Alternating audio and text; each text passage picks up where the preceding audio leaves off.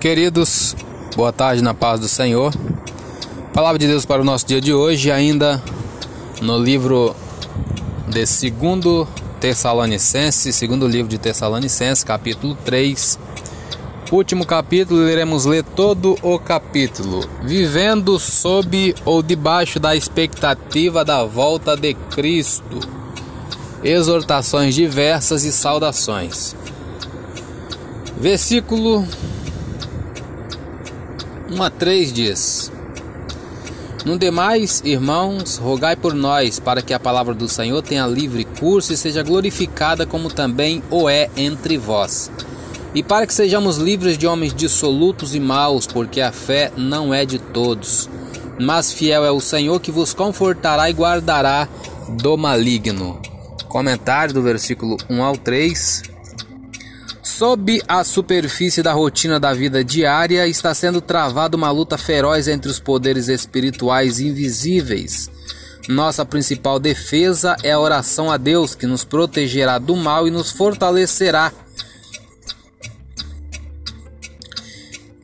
As seguintes diretrizes podem lhe ajudar a se preparar e a sobreviver aos ataques satânicos. Quais diretrizes são essas? Primeiro, Leve a sério a ameaça de ataque espiritual. Segundo, ore pedindo forças e a ajuda de Deus. Terceiro, estude a Bíblia, como estamos fazendo, para reconhecer o estilo e as táticas de Satanás. E quarto, memorize as Escrituras, assim elas serão uma fonte de ajuda onde quer que você esteja. E quinto, associe-se com aqueles que falam a verdade. E sexto, Pratique aquilo que lhe é ensinado por seus líderes espirituais. Versículo 4 em diante.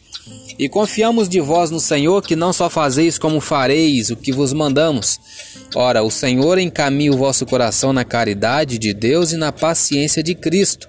Mandamo-vos, porém, irmãos, em nome de nosso Senhor Jesus Cristo, que vos aparteis de todo irmão que andar desordenadamente, não segundo a tradição que de nós recebeu porque vós mesmos sabeis como convém imitar-nos, porque pois que não nos ouvemos desordenadamente entre vós, nem de graça comemos o pão de homem algum, mas com trabalho e fadiga, trabalhando noite e dia para não sermos pesados a nenhum de vós. Não porque não tivéssemos autoridade, mas para vos dar em nós mesmos exemplo para nos imitardes, porque quando ainda estávamos convosco, vos mandamos isto: que se alguém não quiser trabalhar, não coma também. Comentário do versículo 6 a 10.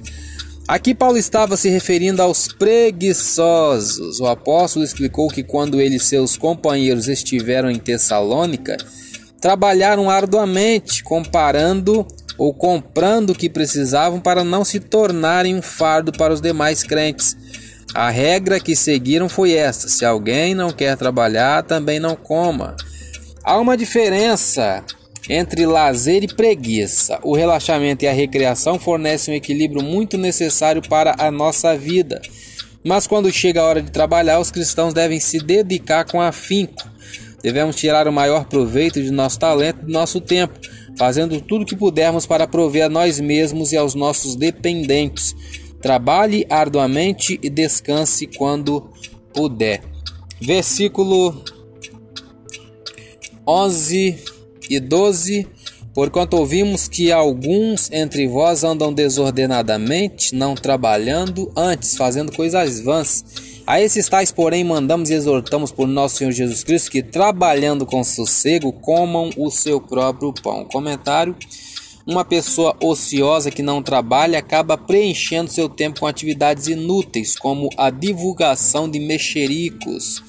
Os rumores e os boatos despertam a nossa curiosidade, a ponto de desejarmos ouvi-los. Também fazem com que nos sintamos como membros de um grupo, mas eles destroem as pessoas. Aquele que se intrometer em negócios alheios prejudicará a si mesmo. Procure uma tarefa para desenvolver para Cristo ou em benefício de sua família e trabalhe.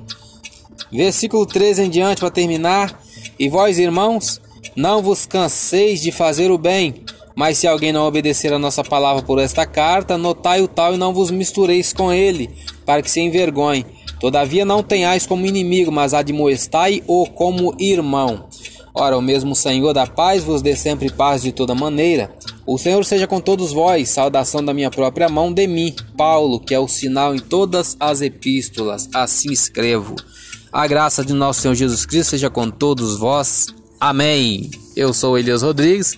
Essa foi mais uma leitura diária de hoje. Compartilhe essa mensagem com seu grupo de amigos e que Deus nos abençoe.